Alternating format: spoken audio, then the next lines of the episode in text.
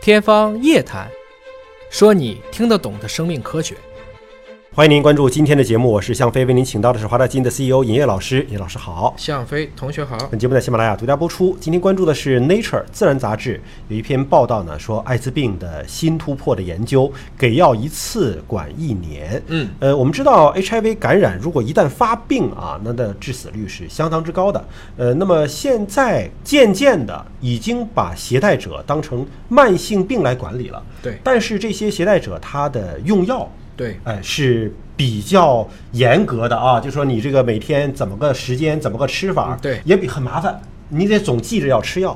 但现在新的研究就说，好吗？一年给一次药，得了，这一年你不用给药了。嗯，那对于携带者、患者来讲，这是一个新的希望啊。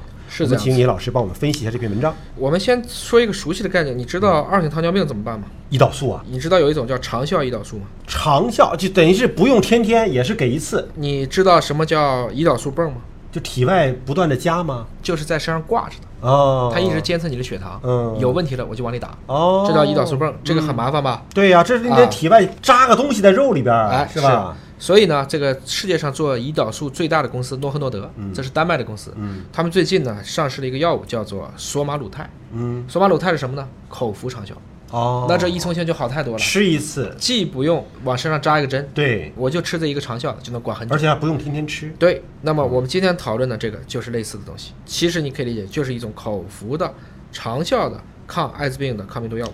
因为现在抗艾滋病的治疗啊，主要还是鸡尾酒疗法，就是多种药物综合来的。很多人还花不起。其实它现在呢，预防最大困难之一呢，就是它这个对治疗药物的依从性啊做得不好。嗯，那今天吃，明天不吃啊总？忘。对，所以呢，最好就是把它的这个频次拉长，嗯别搞得那么麻烦。这是一个由北卡罗来纳大学教堂山分校，他们其实已经做了七年的动物研究了，就想做一个长效的给药系统。嗯应该来说呢，这个长效的一个给药系统呢，它是有非常多的办法了。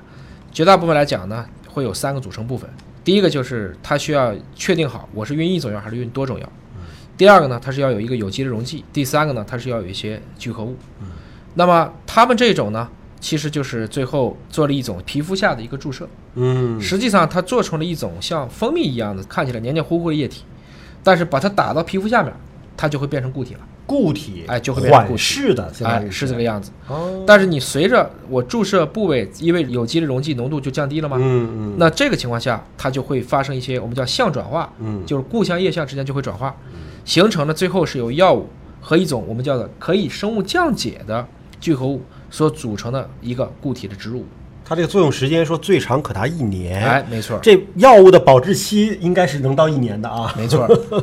那么这么去看的话呢，这就是属于有史以来的第一个可注射的 HIV 的一种体内的植入药物，嗯。而且呢，你在注射以后的一周或者几个月之内，你还可以拿掉。就是你万一发生不良反应，你还把它切掉。哎，而且去除的同时呢，就可以将残存的药物快速清除。嗯，这么一看的话，它就极大的解决了现在你像艾滋病其他的长期药物的几个缺点。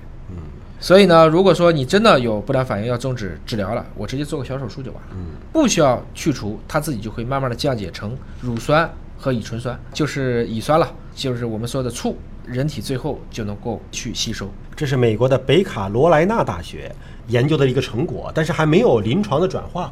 我们也希望说，尽早的临床转化。如果说价格是在大家可接受的范围之内，那其实对于 HIV 病人来讲，它的依从性更好了，对效果可能也更好了。就等于说一个手机做完了，要有人去铺基站，嗯，有人做手机，对，嗯有人做软件，大家把这套系统结合在一起，它其实更多的给大家汤明了。